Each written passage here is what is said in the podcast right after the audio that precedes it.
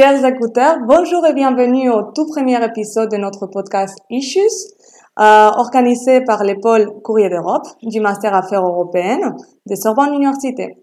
On va dédier ce premier épisode à la politique européenne du voisinage et bien controversée au, sein de l'Union. N'est-ce pas, Corinna? Oui, Sayoa, tout à fait. Euh, avant d'entrer dans le vif du sujet, nous allons vous présenter brièvement cette politique et vous en donner quelques détails. Il faut savoir que la politique européenne de voisinage est une politique de l'Union européenne qui vise à améliorer ses relations avec les pays riverains à l'est et au sud de ses frontières, notamment avec des pays qui n'entrent pas dans une procédure d'adhésion. Grâce à la politique européenne de voisinage, l'Union offre à ses voisins une relation privilégiée fondée sur un attachement mutuel à des valeurs communes, comme la démocratie et les droits de l'homme, l'état de droit, la bonne gouvernance, les principes d'économie de marché ou bien le développement durable. En outre, la politique de voisinage prévoit une coordination politique et un approfondissement de l'intégration économique, ainsi qu'un renforcement de la mobilité et une intensification des contacts interpersonnels. Donc c'est une politique bilatérale entre l'Union et chaque pays partenaire, qui s'accompagne d'initiatives de coopération régionale, à savoir le partenariat oriental et l'Union pour la Méditerranée. Cependant, notre but aujourd'hui, euh, c'est pas de vous donner euh, un cours théorique sur les sujets, mais plutôt de nous interroger sur les controverses que cette politique de voisinage suscite de nos jours et au sein de l'UE. Pour cela, nous avons aujourd'hui notre premier intervenant, Monsieur Hans Stark, euh, notre professeur d'histoire de la construction européenne et des civilisations allemandes. Il est aussi conseiller pour les relations franco-allemandes à l'IFRI, l'Institut français pour les relations internationales. Euh, passons aux questions. Euh, dites-nous, euh, Monsieur Stark, euh, quel bilan peut-on tirer de la politique de voisinage de l'UE Est-ce qu'il s'agit vraiment euh, d'un partenariat d'égal à égal? Alors, le, le partenariat, euh, enfin, la politique européenne de voisinage ne peut pas être un partenariat sur un pied d'égalité, puisque vous avez d'un côté les 27 de l'Union européenne, et en face, vous avez certes euh, plus de 20 pays, puisque c'est 15 pays du Sud et 6 pays de l'Est, donc 21 partenaires, euh, mais euh, l'Union européenne traite avec eux sur un pied bilatéral. Euh, et donc, c'est la raison pour laquelle il ne peut pas y avoir euh, une réelle égalité. Mais ce n'était pas l'approche au départ, de toute façon. Euh, lorsqu'on a pensé cette politique européenne de voisinage, donc nous sommes en 2002, hein, lorsque ça a été pour la première fois envisagé, discuté, en 2003, ça a été plus ou moins signé et ça entre en vigueur en 2004. Donc 2004, c'est l'année de, lancement de cette politique, la même année que euh, le grand élargissement aux 10 pays de l'Est européen. Alors on a fait cette politique européenne de voisinage justement pas pour une raison très simple, à savoir lorsque des pays comme la Pologne, la Hongrie euh, ou la Slovaquie entrent dans l'Union européenne, ben, ils ont quand même des frontières à l'est avec euh, leurs voisins orientaux. Euh, et au niveau de ces frontières-là, il y avait toujours eu des échanges, des échanges économiques, culturels, financiers. Maintenant, c'est devenu une frontière extérieure de l'Union européenne. Et la frontière extérieure change la donne. La Pologne ne peut plus avoir le même type de rapport avec euh, l'Ukraine, euh, le, même type d'échange, même avec la Biélorussie, euh, je ne parle pas de la crise actuelle, hein, que lorsque la Pologne n'est pas encore membre de l'Union européenne. Donc ça, c'est une première chose. Donc il fallait, d'une certaine façon, associer ces pays orientaux à, à l'espace de l'Union européenne. autrement, on aurait érigé une sorte de mur entre le long de la frontière extérieure de l'Union européenne. C'était dans l'intérêt de personne. Donc ça, c'est un peu, le, je dirais, le point initial. Rappelons aussi en 2002, le monde est différent en 2002 que celui de 2021. Il y a infiniment moins de conflits. Euh, la Russie n'est pas encore dans une logique d'affrontement avec l'Union européenne, avec l'OTAN au point auquel elle est aujourd'hui. Euh, le Moyen-Orient n'est pas encore euh, n'a pas encore sombré dans le chaos et la guerre. Nous n'avons pas encore Daesh, nous n'avons pas encore les guerres civiles de, de Syrie, de, Libye. Nous ne connaissons pas encore le populisme. Nous ne connaissons pas encore les remises en question de l'état de droit. Bref, c'est un monde infiniment plus pacifique. D'ailleurs, à l'époque, euh, le président de la Commission parlait d'un Ring of Friends. Il voulait entourer l'Union européenne d'un Ring of Friends. Mm -hmm. Et entre-temps, ce ring est devenu un Ring of Fire. Euh, ça a beaucoup changé la donne. Donc là maintenant, nous sommes face à un monde infiniment plus conflictuel parce que lorsqu'on regarde quand même à travers le prisme de la politique européenne de voisinage, la Biélorussie c'est une dictature, euh, elle défie aujourd'hui les frontières. L'Ukraine est en guerre civile euh, entre Ukrainiens euh, de nationalité russe et Ukrainiens, Ukrainiens tout court. Euh, la Moldavie, enfin il y a beaucoup de choses à dire sur la Moldavie. Nous avons dans le Caucase un pays dont les frontières sont remises en question, la Géorgie, par le conflit de 2008. Et nous avons un conflit ouvert, une guerre ouverte entre l'Arménie et l'Azerbaïdjan. Donc là, déjà, les six pays de l'Est européen euh, sont en grande difficulté d'un point de vue intérieur. Et lorsque vous regardez le Sud, euh, actuellement, entre le Maroc et l'Algérie, c'est extrêmement tendu. On parle d'un risque de guerre. Euh, la Tunisie se bat pour, se pour avoir, enfin, réussir sa transition démocratique, mais c'est difficile. La Libye, n'en parle même pas, c'est un, une guerre civile généralisée depuis 2011. L'Égypte, autre pays membre de la politique européenne de voisinage, depuis l'affaire, la fin de, de, de l'affaire des, des, frères musulmans, la suite de, de, la chute de Moubarak, aujourd'hui, c'est une dictature militaire. -hmm. hein. euh, et la Syrie, qui est également membre euh, de la du voisinage, c'est la même chose, elle est en guerre, en guerre civile depuis une dizaine d'années. Le Liban est en train de, enfin non pas de disparaître, mais c'est un pays qui, qui, qui, connaît une situation de failed state d'un point de vue euh, de, de, la politique publique. Bref, euh, nous sommes face à une situation extrêmement conflictuelle.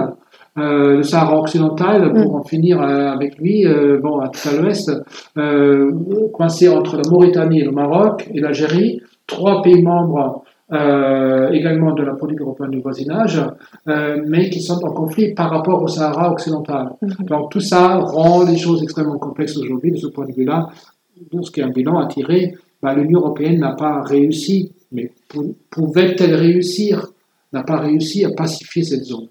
-hmm. euh, D'accord, merci beaucoup pour votre réponse euh, très complète et très intéressante. Donc, euh, en connaissant maintenant la situation complexe d'aujourd'hui, quel type de réforme croyez-vous que la politique de voisinage nécessite maintenant? Et faudrait-il peut-être que l'Union change son attitude de professeur moraliste envers ces pays tiers? Oh, je ne sais pas si elle est si euh, moraliste que ça. C'est-à-dire, euh, euh, il y a des, des valeurs européennes. Peut-être que l'Union européenne devrait d'abord déjà voir si elle-même les applique. Hein. par exemple, un des grands enjeux dans la politique européenne de voisinage face à, par rapport à l'Est, l'Est européen, c'est l'exportation, dans le milieu possible, bien sûr de nos normes techniques pour faire du commerce, c'est absolument indispensable, mais au-delà aussi de l'état de droit. Mmh. D'accord On voulait évidemment aider ces pays, les soutenir dans leur marche vers un état de droit qui est le, le BABA euh, pour avoir ensuite peut-être un jour une perspective d'entrée dans l'Union européenne ou au moins dans le marché unique pour avoir une situation comme, un peu comme la Norvège ou, ou, ou la Suisse. Euh, ça s'est complètement raté. Euh, la Biélorussie s'est complètement fermée sur elle-même. Depuis les élections de 2020, l'Union européenne ne reconnaît pas euh, la dite victoire, enfin, qu'il réclame Loukachenko, parce que bon, il n'y a pas eu de victoire de Loukachenko. Loukachenko a été battu, mais il se maintient au pouvoir. Euh, donc ça, c'est un exemple typique où euh, l'Union européenne ne peut pas faire grand-chose, mais elle serait plus crédible si elle-même euh, veillait à ce que euh, les règles de l'état de droit soient appliquées en son intérieur. Donc, euh, moi, ça m'intéresse beaucoup plus que de savoir si l'Union européenne a un côté moralisateur. Alors, à partir du moment où deux de ses États membres défient ouvertement l'état de droit euh, et, et, et, la partage du pouvoir, c'est le cas avec la mise au pas de la justice en Pologne et, on, et, un peu moins, mais quand même aussi en Hongrie, et surtout euh, la liberté de la presse qui est bafouée dans les deux pays. Euh, donc je, parle très ouvertement. Vous voyez, euh, là, l'Union européenne peut en effet très difficilement donner des, leçons à des pays qui sont à l'est de l'UE euh, en termes de, démocratie, de, de, démocratisation.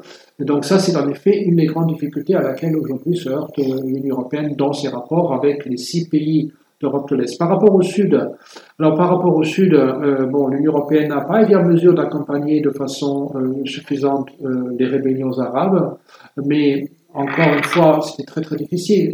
Davantage d'implications européennes dans le sud de la Méditerranée euh, aurait été perçue par les pays arabes comme une intrusion post-colonialiste et donc absolument inacceptable. Mais ne rien faire, bon, ben, ça ne veut pas dire, dire qu'on ne peut pas vraiment peser sur l'évolution de ces pays. Je dirais que peut-être les attentes étaient aussi un peu différentes. de part et d'autre de la Méditerranée. Euh, ce, à quoi aspirent euh, nos voisins du sud de la Méditerranée, c'est une ouverture, une ouverture de mobilité, donc des, visas, une possibilité de, d'exporter leur main-d'œuvre, leur jeunesse aussi, euh, vers l'Union européenne. Et ça, nous sommes dans une logique finalement de, résistance par rapport à la, par rapport à la politique migratoire, l'Union européenne n'aurait jamais accepté, et surtout pas depuis 2015-2016. Donc là, les choses sont extrêmement claires. Euh, L'Europe est plutôt en, train de diriger un, un mur, euh, soit en Méditerranée, soit le long des frontières avec euh, l'Europe de l'Est, qu'autre chose. Donc là, il y a vraiment une, euh, je dirais, une incompréhension mutuelle qui, qui, qui, qui, est forte. Et pour revenir euh, là encore, euh, en Europe de l'Est, euh, l'Ukraine demande davantage qu'une politique européenne de voisinage.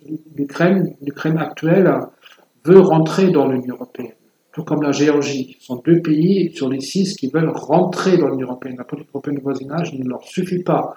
Mais étant donné que ce sont deux pays qui ont des, des frontières qui sont contestées, des territoires qui sont partiellement occupés, euh, des problèmes de minorité aussi. Euh, bah, ce sont trois conditions qui ne sont pas remplies et qui font que euh, l'Ukraine et la Géorgie, tant que ce n'est pas réglé, ne pourront jamais rentrer dans l'Union européenne. Peut-être que la Russie est aussi intervenue militairement dans ces deux pays-là, justement pour couper court à toute possibilité pour l'Ukraine et la, Géorgie un jour même d'entrer dans l'Union européenne tant que les questions de frontières ne sont pas réglées. Mmh. Merci beaucoup. Et selon vous, alors, euh, faudrait-il continuer à miser sur euh, la politique de voisinage? Oui, il ne faut pas l'oublier, oui, bien sûr. Mhm. Ou c'est bien un projet trop ambitieux euh, C'est un projet complexe, comme vous dites vous-même. Écoutez, c'est un projet qui repose sur deux piliers qui sont différents l'un de l'autre. Vous mhm. avez d'un côté les 15 États riverains de la Méditerranée du Sud, plus, à l'intérieur des 15, la Bosnie-Herzégovine, mhm. le Monténégro et l'Albanie, qui sont des pays riverains de l'Adriatique et en même temps européens. Donc c'est bizarre d'avoir dans un même contexte à la fois la Mauritanie et le Monténégro. Hein, euh, c'est euh, bon, ils partagent la lettre M euh, et puis c'est tout. Hein, et pourtant ils sont dans le même camp entre guillemets. Donc là, en effet, c'est c'est très particulier. Euh, pour tout élargissement futur, enfin, la politique européenne de voisinage n'a pas pour objectif de faire rentrer les pays dans l'Union européenne, soyons clairs là-dessus. Mais les pays concernés, notamment dans l'Est européen, certains souhaitent rentrer. Et la condition, c'est non seulement l'état de droit, c'est aussi être européen. L'Ukraine est un pays européen. Euh, la Mauritanie, ce n'est pas le cas.